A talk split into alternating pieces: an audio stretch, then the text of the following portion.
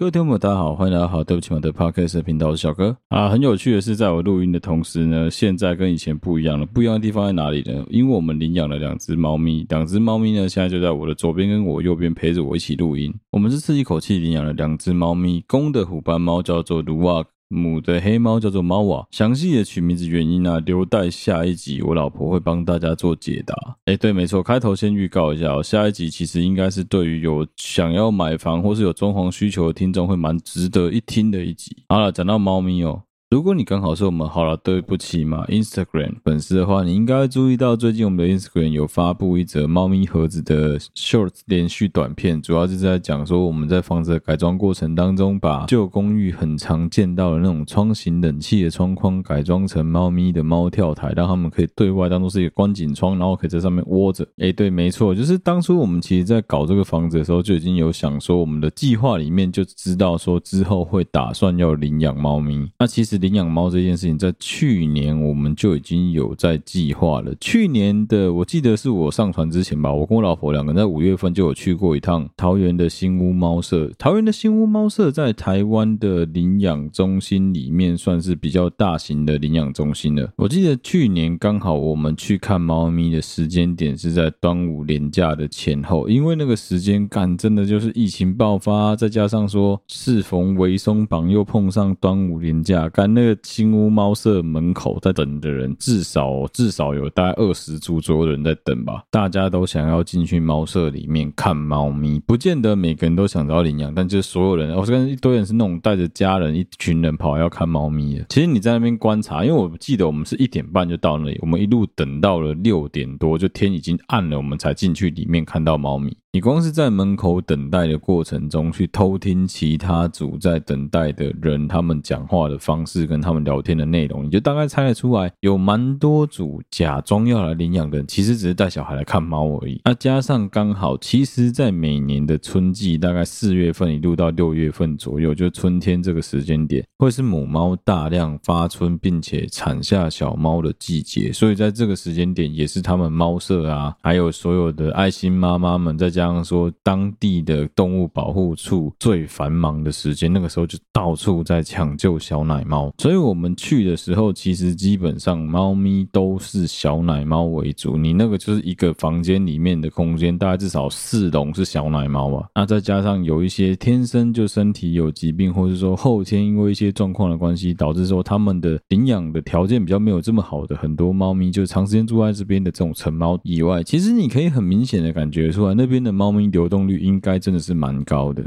但是因为那一次去新屋猫舍的经验之后，让我跟我老婆其实对于新屋猫舍的那个访客的人数都有一点望而却步，因为我就那一次的印象让我们觉得有一种啊，会不会我们这一次去也是一大堆人排队要排很久，说不定还看不到猫？诶，结果我们上个周末去新屋猫舍的时候，我们还要查哦，因为我记得去年它是一到日都有开放，但今年它变成了只有周末的下午有开放，让民众去参观并且领养。总之，我们还故意挑了他一开门之后不到十分钟，我们就已经到那边了。到那边了之后呢，果不其然，门口也有一个人正在写问卷排队，准备要进去。我们想要剉赛，该不会又跟上次一样要等半天吧？结果很意外的是，没有。他们现在可能我们有问里面工作人员了，他们讲说，因为疫情解封的关系，其实大部分的人都把资源跟精力投入到了出国去旅行这件事情上面，相对来说预算就会排挤到你去领养小动物。领养猫咪这件事情，所以说比起去年那种，你就好像在排那种秘境小店的那种感觉哦。今年真的是人潮少了蛮多，但好处就是你每一个区域都可以逛蛮久的。新屋猫舍，因为他们是全部由纯志工团队下去合作排班所做出来的一个非公益性质、完全以猫中途救援猫咪为原则的一个机构，所以我觉得他们真的是非常非常的厉害，也真的非常的辛苦，而且。比起很多人对于领养猫咪的时候，会有遇到有一些中途稍微，因为他比较喜欢他的猫，他很爱他的猫，他不希望说主人不好，所以蛮多中途会用一个比较严格的态度，甚至是语气稍微比较不好的那个样子去审视你，甚至去夹紧你，或者说他就是有一种好像他在教育你的感觉，让你感到不舒服。我觉得新猫是完全不会给人家这种感觉，而且其实如果你真的在养猫咪之前有做足功课啊，也有都想得很清楚的话，我觉得基本上他们在那边你是真。真的很容易可以找到适合你自己的猫啦。我们领养了两只猫，一只是虎斑，一只是小黑猫。基本上啊，很多人都会讲说啊，你经济能力许可，你怎么没有想说要养品种猫？其实原因蛮综合，也蛮全面的。第一个原因是，我觉得品种猫平均来说，它们的健康程度都没有米克斯来得高，饲养的难度跟照顾的麻烦程度也比米克斯高蛮多的。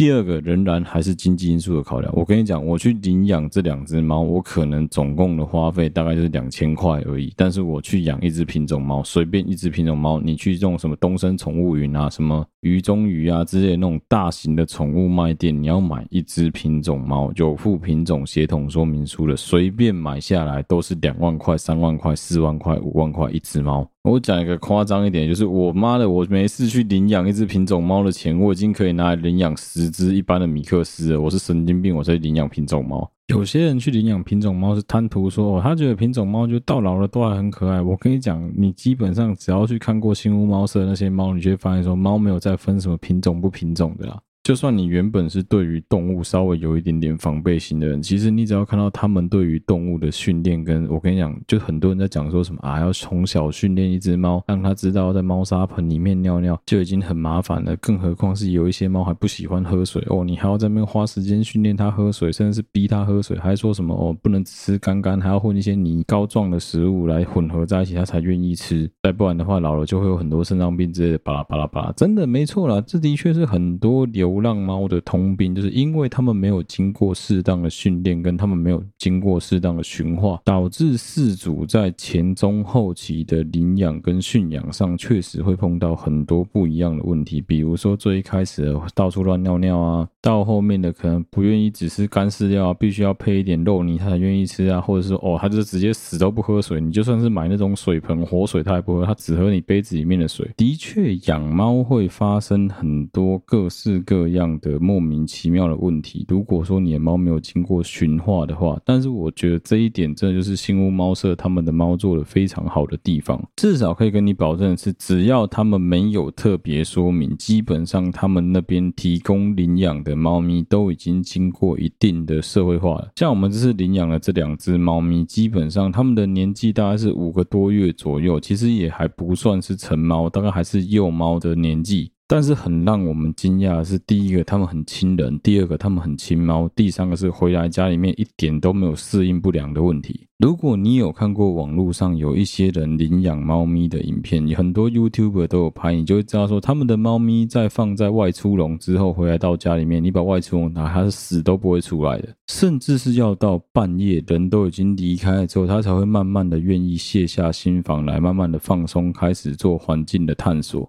那这时候，只要人有过于明显兴奋的表现，猫咪就会很害怕，再次冲回外出笼里面去躲起来，因为对它来说，那就是它唯一的一个能够信任的 safety space。结果我们家这两只猫完全没有这个问题，一回到家第一件事就是乱冲乱撞，到处跑来跑去，就让你找不到。你会发现说，哎，这两只猫真的是非常的，我没有想过会这样子形容猫，但真的就是训练有素。包括他们上厕所的时候，猫砂盆一放下去，他们就知道说要好好的在猫砂盆上面上厕所啊，尿尿尿完要拨沙，便便便完要拨沙，或者是说，哎，喝水就是要在固定的碗啊、固定的盆子里面喝水，这他们其实都知道。还有一个让我很惊讶，就是干饲料，因为可能他们在新屋猫舍里面喂的饲料就固定那几款，所以说他有先提醒我们，就是先喂那几款饲料，之后有要改善再吃更好的就好，慢慢换。因为毕竟你要饲养的也是两个生命，所以其实我事前不敢说功课做很多，但至少 YouTube 影片也看了不少。你会知道说，一只猫咪在警戒状态下，它是不可能上厕所，不可能吃饭，也不可能放松的打呼噜的。但是我们家这两只猫真的很厉害，是一回到家里面冲来冲去之后，就第一件事情先吃饭，第二件事上厕所。我们睡觉的时候趴在我们旁边跟打呼噜。其实包括我现在在录音的当下，我们的办公室在我录音的右手边就有一个猫咪盒子，就是我老婆做的猫跳台。他们两只现在就在上面很可爱的帮对方在理毛。其实我觉得猫算是一种很好玩的动物，因为它们大部分的时间真他妈的都在睡觉。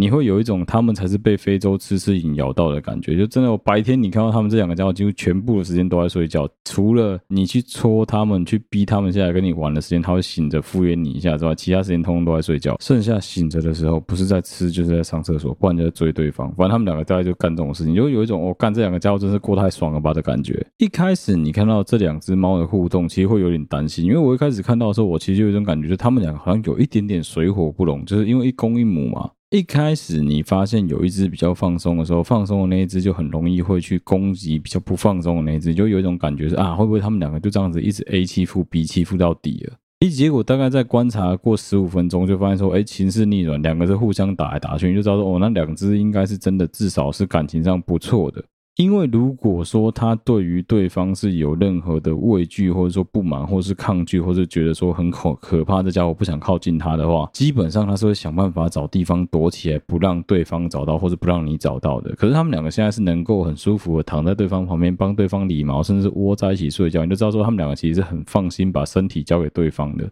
这也算是我蛮欣慰的地方啊，就还好当初有决定说一次要养两只猫，因为那个时候我们跟新屋猫舍讨论的结论其实是说，如果我们能够一次认养两只猫的话，依照领养程序，我们是有优先权的。那、因为我们之前真的是被一大堆领养人同时去参观这件事情吓到，所以我们很担心我们会领养不到我们想要领养的那两只猫。所以我的想法就是直接跟我老婆讨论说，其实依照预算来说，你养一只猫跟养两只猫的成本差不了多少。那与其养一只猫让它孤零零的，还不如直接养两只猫，让它们互相作伴，也不用担心说我们两个如果真的都不在家的情况下，猫咪会很孤单、很无聊。至少你有对方可以打来打去啊。以这点来说，我觉得新屋猫舍的猫真的很优秀，真的不是我在帮他们推广，那他们的猫真的很优秀。这些中途的爱妈们真的很厉害，他们对于猫咪的训练啊、猫咪的饲养啊、照护啊，我觉得那个真的是顶尖的能力了。另外一个可以提到的，我觉得是关于猫咪的医疗照护的部分。我觉得新屋猫舍很厉害的地方，它不是说猫咪让你领养之后就不关它的事了。相反过来的，虽然说它不会时不时的就来问你说猫咪怎么样，猫咪怎么样，然后要逼着你一直动不动传照片回传，没有，他们不会这样子干。但是呢，如果你有任何猫咪医疗相关的问题、照护饲养相关的问题，他们都是很欢迎你能够跟他们做讨论的。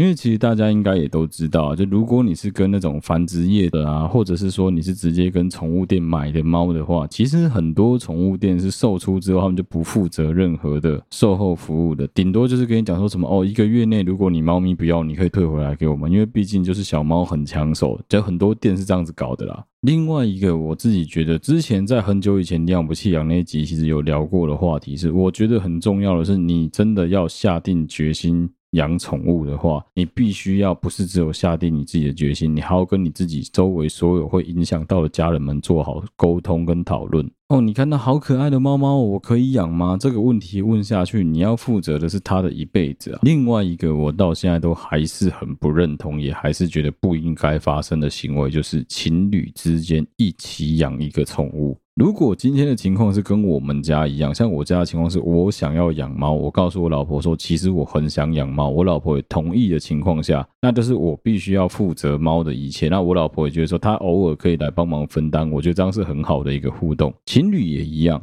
如果说你们两个今天是有讲清楚，说就是猫咪或是狗狗在认养了之后，主要领养人是谁，而不是说什么我们两个一起养，有这样子的前提，有这样子的共识在，有一个最大的好处就是，当今天如果这只狗或这只猫，因为你们两个人不幸的发生了任何变故，导致你们两个必须分手的情况下，你才可以搞清楚这只猫、这只狗到底是谁的。现在有越来越多的饲主是把猫咪跟狗狗当成自己的小孩在照顾的。那基本上以这样子的前提来说，如果你们两个是情侣的关系，你们两个一起照顾你们的小孩，到时候开玩笑，你岂不用德啊，甲斗等波，几鬼猴你几鬼和吗？怎么可能？所以我是蛮不认同情侣还没有稳定就一起养宠物，我觉得这样子非常非常的危险。除非说你们两个已经走很久，你们两个已经相当稳定，那你们一起养个动物，一起养个宠物来陪伴对方，我觉得是好事。但是如果说男生你想要耍浪漫，什么哦周年纪念的时候去宠物店买一只宠物狗，买一只宠物猫回来陪你的女朋友，我跟你讲，你他妈就是个智障。对我来说，你这个彻头彻尾的白痴，妈脑子肯定是被驴踢被门夹了。你根本没有做好要负他一辈子照顾他的责任，然后你就直接把他带回家了，这基本上是非常非常不负责的行为。女孩子们，如果你们的男朋友有这样子干的话，也请你们直接跟他讲，要把宠物拿去退掉。他在繁殖场的妈妈已经够水小了，干还遇到你们两个这个不负责任、没有良心的事主，我只能说他的命运跟他妈一样倒霉啊！好，今天这一集的开头要跟大家聊一聊，就是讲到宠物的部分啊。其实我自己个人也是很想，也很希望能够好好的养宠物。真的刚好很庆幸的是，我们房子完工了之后，我们两个人就是有共识，下一个阶段就是要开始接着养猫。其实我之前就有做过评估了，本来这个房子是有留一个空间要让我拿来。做水族用途，就不管是养什么样的类型的缸，有我们都已经有一些初步的沟通跟有一些想法了。但是碍于今年度真的预算排挤的关系，我们已经把钱花在其他部分了。所以说这个可能要留到明年，等比较有预算，就是预算比较宽裕的时候，我再来想一下要怎么做。因为我这一次不想要再跟之前一样养一般的淡水草缸跟虾缸，这一次我比较想要做的是有点像是水陆半身缸，然后分成三缸连在一起这样子的玩法。那这样子。的玩法其实需要比较多的预算，也需要花比较多的照护时间跟照护成本，所以是在多重原因的考虑之下，最后就决定说，那就等明年我回来的时候再接着搞这个水陆缸的部分。而且再加上现在有两两只猫的关系，你如果鱼缸搞下去，你势必必须要做保护措施。其实当初会想说要做水陆两升缸哦，我有考虑过想要养亚马逊箭毒蛙，因为据我之前查到的资料，事实上现在台湾所有有在贩卖亚马逊箭毒蛙，因为是过了好几代交配出来的品种，其实除了花色一样很鲜艳之外，它已经不具备像原本原始在亚马逊雨林里面的亚马逊箭毒蛙那样子的毒性了。啊，也因为这样子的关系，就算我的两升缸没有直接做应该适当要有的保护措施，猫咪去咬或是去吃，甚至去抓那个箭毒蛙，也不至于会发生中毒的情况。但真的很可惜啊，就是因为现在卡到预算的问题，最后考虑的结果就是等到明年我们预算充足，再一次把它搞起来。我真的觉得，如果你是一个很懂得品味生活、享受生活的人的话，你真的是应该要在你的生活当中随时随地去做一些事情来增添自己的生活情趣，就是生活美学的部分。养一些小动物，养一些宠物来调剂自己的身心，或是让你那个很无聊的生活增添一点乐趣，甚至是增加你跟你家人之间相处互动的话题。我觉得养宠物都是一个相当好的选择。但是当然，我觉得还是要倡导一个观念是最重要的。如果你养了它之后，你必须要负担它的一辈子。所以，请你不要在没有经过任何思考的情况下。就擅自做决定，就为了一个哦，养猫就是个冲动，然后就去买了一只猫。干娘，你要为你那个冲动负责十几年，你确定你真的负担得来吗？另外就是关于到底是要去领养猫咪比较好，还是去买品种猫比较好？我觉得这就是自己个人的考量问题啊。如果说你今天预算真的很多，你也找到了一个非常有良心的猫舍，你愿意去买他们家的品种猫，我觉得也不是不行。但是通常啦，这一种基本上就在做生意的猫舍，他们所贩卖的猫咪，你觉得它有多高几率帮你把猫咪训练到服服帖帖的，会自己去上厕所，自己懂得好好的喝水，会自己铲猫砂？你觉得有多少的猫舍愿意做到这一点？但是这种偏向比较中途类型的领养中心，因为它为了要让所有的新手饲主、中手饲主、老手饲主能够快速的适应。而且加大你想要领养的动机，所以基本上他们在猫咪的训练上面就会显得比较用心，也比较用力。加上说，包括药品啊各方面，他们也会帮忙做负担，但不全的，但他们帮你做部分的负担。我相信不管怎么样，对于饲主来说都减轻了非常多的压力啊。而且其实透过照顾动物的这个过程，如果你是在从旁边观察的，你可以去注意到很多很有趣的细节。举个最简单的例子好了，你可以看到的是这一个饲主他对于他自己的动物是用不用心在照顾的。你可以看到他的耐心，你可以看到很多很无微不至的东西。举个例子，就像是有些人会讲说，从打麻将、打电动，看他的那个牌品，看他那个电动那个人品，就可以感觉出来这一个人在现实生活当中。他的抗压性怎么样？他的价值观怎么样？其实我觉得，透过饲养宠物的过程中，你也可以很简单粗浅的去对这一个人有简单的了解。举个例子好了，如果说这一个人他养的猫就是生了很多的病啊，吃也吃不好啊，到处乱尿尿啊之类的，你就可以很明显的感觉出来，这一个人对于照顾动物是很随意、很随便的。抱着这样子很随性的态度去照顾出来的动物，肯定是很难健康跟快乐啊。你从这样子也可以去观察出来说，这一个人其实对于蛮多事情，应该相对而言是比较不负责任的哦。我也很讨厌有一些人在养宠物的时候，老是喜欢讲说什么哦，我就把它当成是我的室友啊，他应该要自己懂得去处理他自己的所有事情。拜托，再怎么样，他都是四只脚在走路，他不是两只脚在走路，他的思考方式、逻辑各方面都跟你不一样。当初说要养的人，你就是应该要负担他的所有一切，照顾他的生活起居，把屎把尿，这是躲不掉的事情啊！如果说你连这些小事情都做不好的话，那、就最基本，我们之前讲过，修身齐家治国平天下，你去连宠物都养不好，你告诉我你能够养得活一个婴儿？干，我是觉得蛮怀疑的啦。就是这种，你从生活上的很多方面去看这一个人的生活态度，就可以大概理解说这一个人的生活为什么会是现在这个样貌啊。啊，这一集前半部就是跟大家炫耀说，呵呵，我终于养了两只猫了，爽！跟大家道歉一下，好了，对不起嘛，就前面好像拖太长了，但没有关系，我们这一集的内容本来就是一个比较复合式的内容录在一起。今天这一集的后半部要跟大家聊聊一个蛮新形态的诈骗形式。其实，在蛮前面的集数，我们就已经有讲过关于那种类似像是利用利用控制主播、利用控制平台、利用控制社群来做所谓直播代操的诈骗形式，也就是我们其实之前。有讲到的出乐这个诈骗平台，基本上应该是百分之九十使用出乐这个平台做直播的主播，通通都有问题啊！你不能讲说什么他们有参与直接的诈骗，那基本上他们的账号绝对都有交给直播代操的团队来做代操。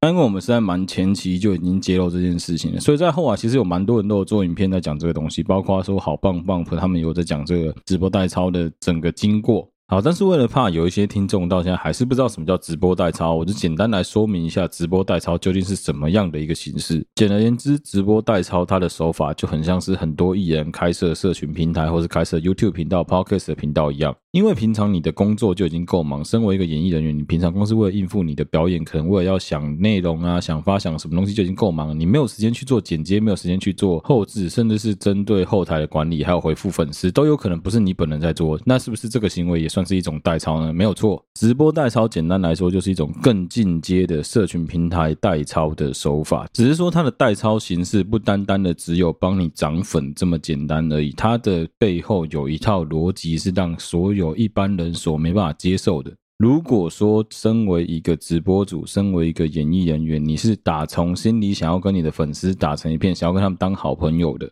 花时间去经营粉丝，花时间去跟粉丝互动，其实也是很重要的一环。你把这件事情代抄给别人，本身就是非常可疑的一个行为。你怎么能够保证这个世界上有两个人的个性是一模一样的？即使说大家都知道，那可能就是一个人设，那可能不是他平常私底下的样子，那又怎么样？好，问题来了，如果说这些直播代抄的业者，他只是单纯的就是骗骗粉丝、抖抖内啊，或者说偶尔送送礼物给主播，我觉得那就算了。之前的出了诈骗，真正的问题出在于，他就是在骗粉丝说你有机会能够跟这个直播主成为男女朋友，甚至是发生性行为、发生关系。他用了各种手段，明示暗示来告诉你说，主播目前有合约上的危机，他缺了一大堆钱，他说什么家里贷款需要还，身上扛了一百万的债务，如果还不出来的话，明天就可能没饭吃，可能会被赶出家里之类的这种干话，各种各式各样的诈术都来。不知道，我觉得基本上这个东西就跟以前在酒店的时候会听到什么，每个小姐家里都是单亲，然后什么隔代教养，每个人家里面都有一个癌症的爸爸、癌症的阿妈，然后都有一个少一只脚的弟弟、少一个眼睛的妹妹一样。基本上照理来说，应该稍微有点脑的人就不至于被骗。但是就是因为这些男生在谈恋爱当中是没有带脑子在谈恋爱的，所以你说他们被骗，他们会发现吗？我相信是也蛮困难的啊。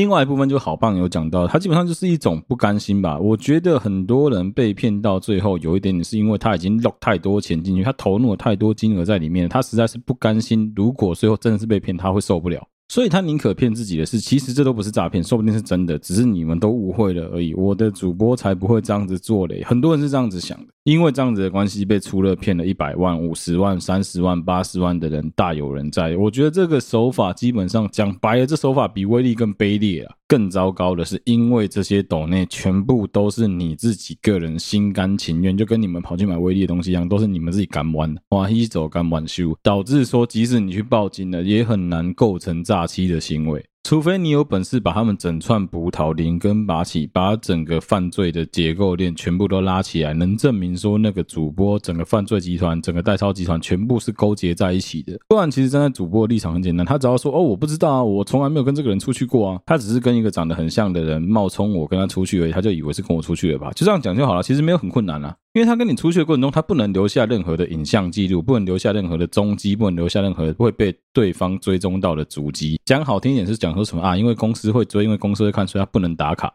讲难听一点，就跟渣男还有渣女在约你出去的时候，会跟你讲说：“哎，我们今天出去玩不能打卡哦，我怕被我朋友看到一样啊。”干他妈就是渣。好，总之我们来讲讲出了这个诈骗最后的后续。后续简单来说呢，大量的这些主播被起底，其实过去就有在参与一些类似诈骗的案件，还有很多主播其实都已经年纪相当于三十几岁到四十岁左右之谱了。所以其实你会不得不佩服这些主播，妈的那个打扮真的很厉害啊！干三十几岁打扮起来像二十几岁，真的完全看不出来他们的年纪有这么大。好了，对不起嘛，我不是在说三十几岁就是年纪大，但是相对于他骗人家说他是二十几岁，确实他年纪是比较稍长一点的嘛。所以回过头来是告诉所有女生，你各位啊，只要用心打扮，都是有机会能够显示出很逆龄的外表的，好不好？真的不要担心这件事情啊。好，总之最后呢，有相当多人对于这些主播啊，对于这间出了的公司提出了告诉，就想说啊，看能不能多少交一点钱回来。好，最后据我所知呢，其实是没有什么好结果的。为什么会这样子讲呢？其实基本上应该所有的告诉都会变成是不起诉了。我想最大的问题还是出在于说证据的收集真的非常的不足，再加上说现在目前为止台湾的检察司法机关对于这种非常新形态的网络诈骗，真的能够掌握的资源还非常的少。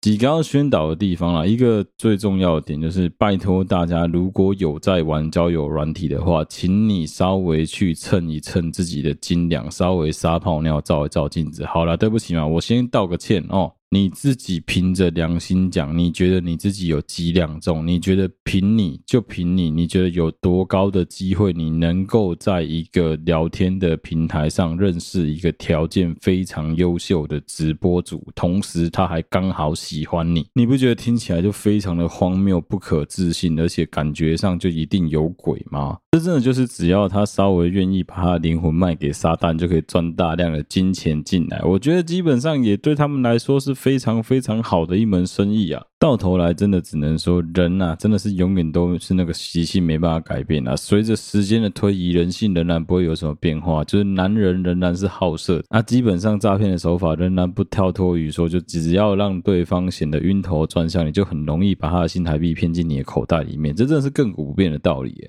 而且其实最好玩的是，如果你去看呐、现在仍然有一些直播平台上面的主播，很明显的在做直播代操这件事情。哎呀，我真的觉得直播代操没有什么啦，就是一个愿打一个愿挨。但你自己真的要凭良心讲，你自己稍微去用你的小脑袋瓜思考一下，可能吗？真的有可能是你吗？你真的有可能运气这么好被你遇到吗？如果你自己曾经心里面有涌上一丝一毫的怀疑的话，那是不是你自己就必须要设一个停损点，是你有办办法负担得起的？讲白一点就是这样子啊！你想想看哦，你花了什么十几万、二十几万的钱，然后去抖内给一个女主播，然后以为说对方会老。公老公的叫你就可以跟她幸福快乐一辈子。我要讲个政治不正确，好了，所以我又要先道歉了，对不起。但是呢，我真的很认真跟你讲，如果你有那个十几万的手头上的闲钱，那个现金的话，你去东南亚，不要说称王，但至少你可以过得很滋润，你可以过得很开心很久了，说不定有机会真的可以在那边交到一个适合你的对象。相信我好吗？浪费钱在这种基本上不可思议、虚无缥缈、抠脚大叔身上，还不如就是脚踏实地的去东南亚，说不定你还比较有发展。一样是落到两手空，一样是落到最后。什么都没有，至少你曾经有得到过他的什么东西，你会比较爽一点吧？我不知道，反正想一想就觉得不可思议，就怎么还到现在他妈什么年代了，还会有人被这种愚蠢的方式骗？好，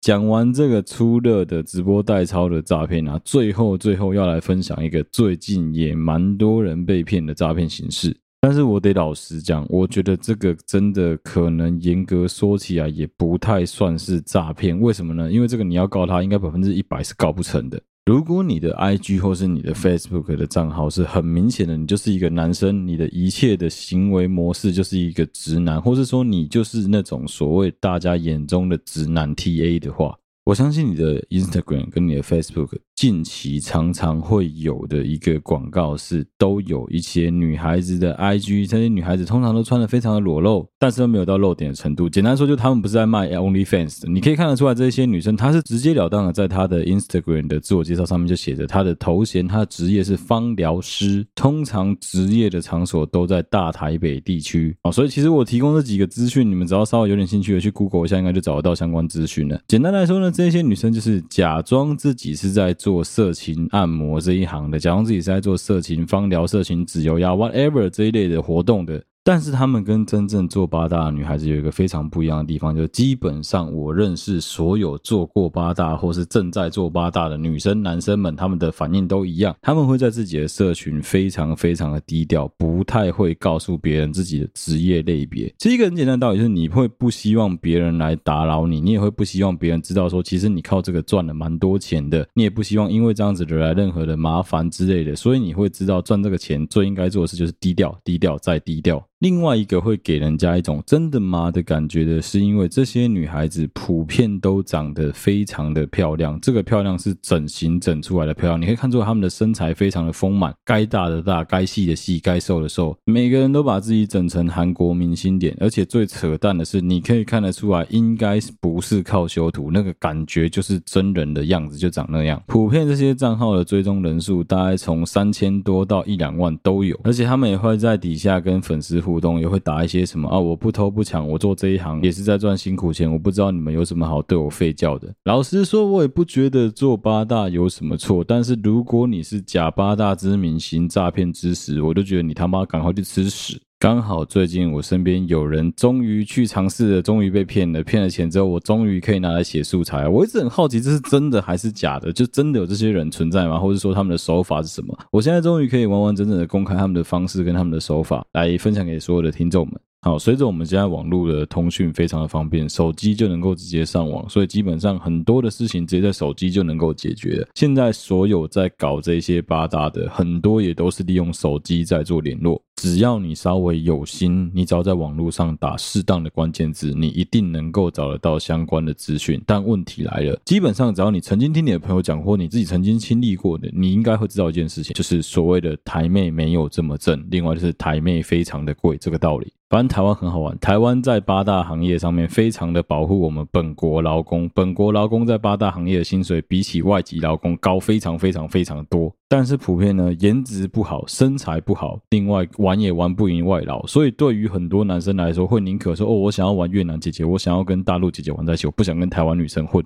我只能说青菜萝卜各有所好，这一点我就不多做评论。但问题来了，每个人都会有狩猎心态，每个人都会觉得说哦，有钱就是老大，花钱就是大爷。大家都会觉得说，只要我钱砸的够多，应该没有我上不到的女生，应该没有我把不到的马子才对。的确有很多人有这种心态，所以一模一样的消费形式，但是不一样的服务内容，甚至是不一样的身材跟脸蛋，台籍的很有可能是外籍的超过两倍到三倍，甚至十倍以上的价差。好，不要讲这么隐晦，我们讲的直接简单一点，就是如果你今天想要在台湾的八大行业玩到一个长得很漂亮，在路上你会看她一眼的女生，你必须要花的钱基本上是那。那些外籍的四倍到五倍左右，我一点都没有好小。如果你想要体验的是正常的服务，你想要有的都有的话，没有四倍到五倍，那你想都不用想。所以自认为稍微懂一点点行情的这些司机们，还不知道老司机有这些司机们，他可能曾经去过相关的这些服务、这些行业、这些按摩店，他就觉得说。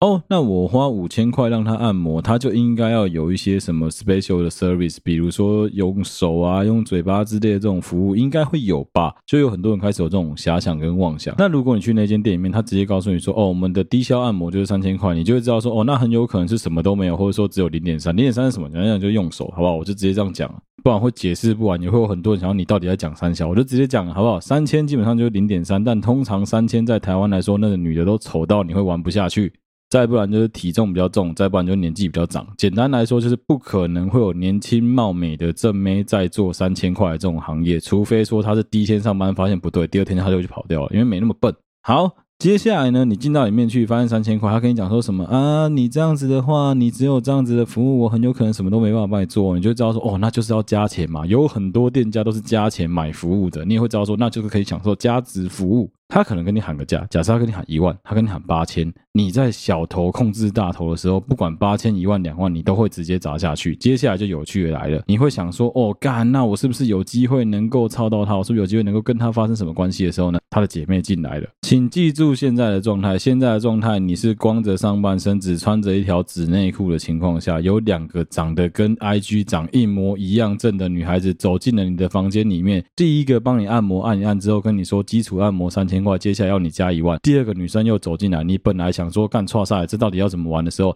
她突然间把她的那个薄纱也掀起来给你看，然后看到你的那个 bra 甲，你就想说干，我靠，哇，我靠，我靠，你那个直接小头控制大头当下，你觉得你有办法做思考吗？很难吧？还，这个 moment，这个第二个女孩子就开口了，她讲说：“哎，想要我们两个一起帮你服务吗？如果要我们两个一起帮你服务的话，你只要再加五千块就好了。看在你今天是第一次来的份上，看在我觉得我们两个是姐妹，我们两个一起帮你服务，我可以啦。在那边装害羞，你就想，哇，干，完蛋了，小头控制大头啊、我这辈子第一次三 P 的经验要在这边来了吗？我这辈子第一次终于走出去可以跟别人炫耀说我三双飞了吗？好，再次提醒，这时间点你是小头控制大头了，所以讲话才会这么激动嘛。所以你就想，哇，完蛋了，完蛋了，我现在要从哪里生出两万块？现金来？啊，我去领好了。诶，他还跟你讲说可以刷卡哦，可以去领钱哦，先领没关系哦。诶，但是我们要先付钱啊，所以说你可能要先领。诶，这时候你怎么办呢？当然，赶快冲去 ATM 领钱啊，或者赶快跟朋友借钱啊，利用任任何方式，用刷的也要刷过，想办法就是要玩到这两个女的啊，对，大家心态都一样嘛。开什么玩笑？我只要花三千加一万加五千加起来一万八千块，可以玩两个女的，而且长这么正，你一定会觉得干超划算吧？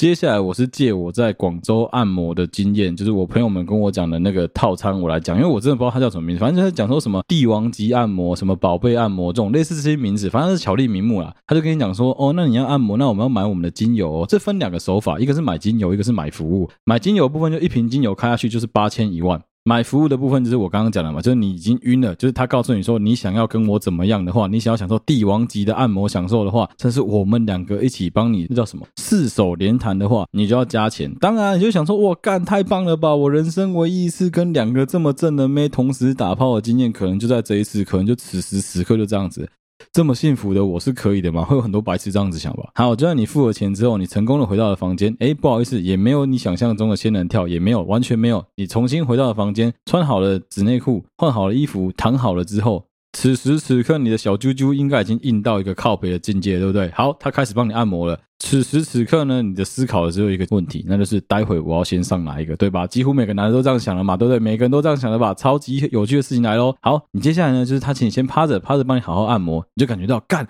真的同时有四只手在我手上帮我按摩，两双手，四只手在我背后帮我按摩，太爽了吧！哇，真的要爆了，真的要爆了，这怎么受得了？怎么受得了？接下来有趣来，他叫你把屁股稍微弯起来哦，很多男生应该都知道屁股弯起来要干嘛了，对不对？接下来呢，他就沿着你的小腿、大腿开始。往你的骨尖摸上去，但是每次只要他一摸到你的老二附近的时候呢，他手就直接缩回来，就再从小腿、大腿、老二再摸上去，就说：“哇，太会挑逗我了吧，这太棒了吧！”同时间呢，他们就跟你讲说：“来。”转正面，转正面的时候，你基本上已经国旗升高高了吧，对不对？哦，你想说，哦，终于有机会，那我可以把内裤脱掉了吧？诶，不好意思，没有，继续帮你按摩。他们就开始帮你按你的肚子，开始来帮你按你的胸部，开始来帮你按你的肩颈，按摩按摩按到后来呢，开始玩你的奶头。你想，哦，很棒很棒，很懂很懂。你想，我干，终于有机会了，又来了，脚、小腿、大腿，老二，再回到脚、小腿、大腿，老二，再回到脚、小腿、大腿，老二，再回到脚。干你娘，就是没有按你老二的意思，就这样子搞了四十分钟，那、啊、是不是四手连弹？有四手连弹吧？是不是帝王级的享受？两个女的围着你这样子还不帝王级哦？这够帝王级了吧？人家从头到尾都没有跟你讲说你付了钱就可以干到我，就可以跟我打炮哦，从头到尾都没有哦，都是你自己的小头牵着大头这样子告诉你的哦。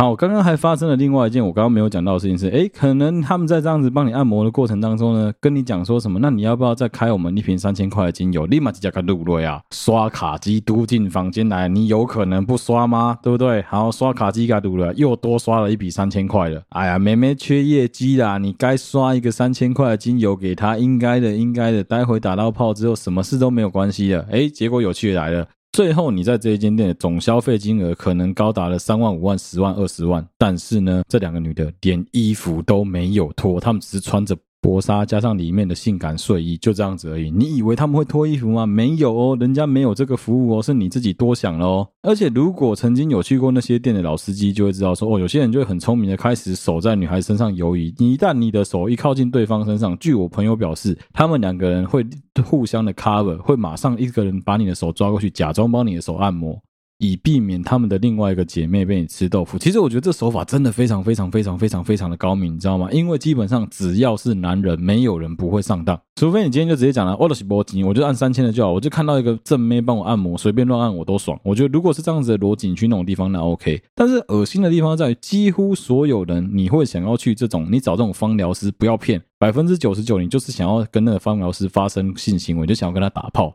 结果最后换来的是两头空啊！你杀小都没有之外，还损失了一大堆金钱啊！我自己之前啊，有花一点时间在 Instagram 上面收集了很多这种类型的女孩子，我发现她们基本上应该都是出入于同一间整形诊所，整的身材都一模一样，脸也都长得很像。老实说，走在街上确实会多看她们几眼，因为她们都长得蛮漂亮的。而且你看她们的 Instagram 的介绍，她们除了在讲芳疗的东西之外，其实她们很聪明的放了很多很生活化的东西，比如说她们都有养狗，她们都有出去玩，她们都有夜店有生活，你就觉得说这些女孩子好像跟我们也没有什么太大的。不一样，他们也是正常人，只长得很漂亮而已。但是你真的还是要思考一下，就是如果你是一个正常的女孩子，你在做八大的话，你会真的希望你周围有多少人知道你很高调在做八大？你应该还是希望你周围的人是知道，但是你都低调，然后对方也就装作没这件事情，这样比较舒服吧。愿意把自己像是 Swag 主播、OnlyFans 的主播一样，直截了当的、坦然于世的告诉大家说：“我就是在做这一行的人，真的是少之又少。”你要想想看，基本上长这么漂亮的女生，能够让你花一万块就上得到，你觉得合理吗？应该是蛮难的一件事情吧。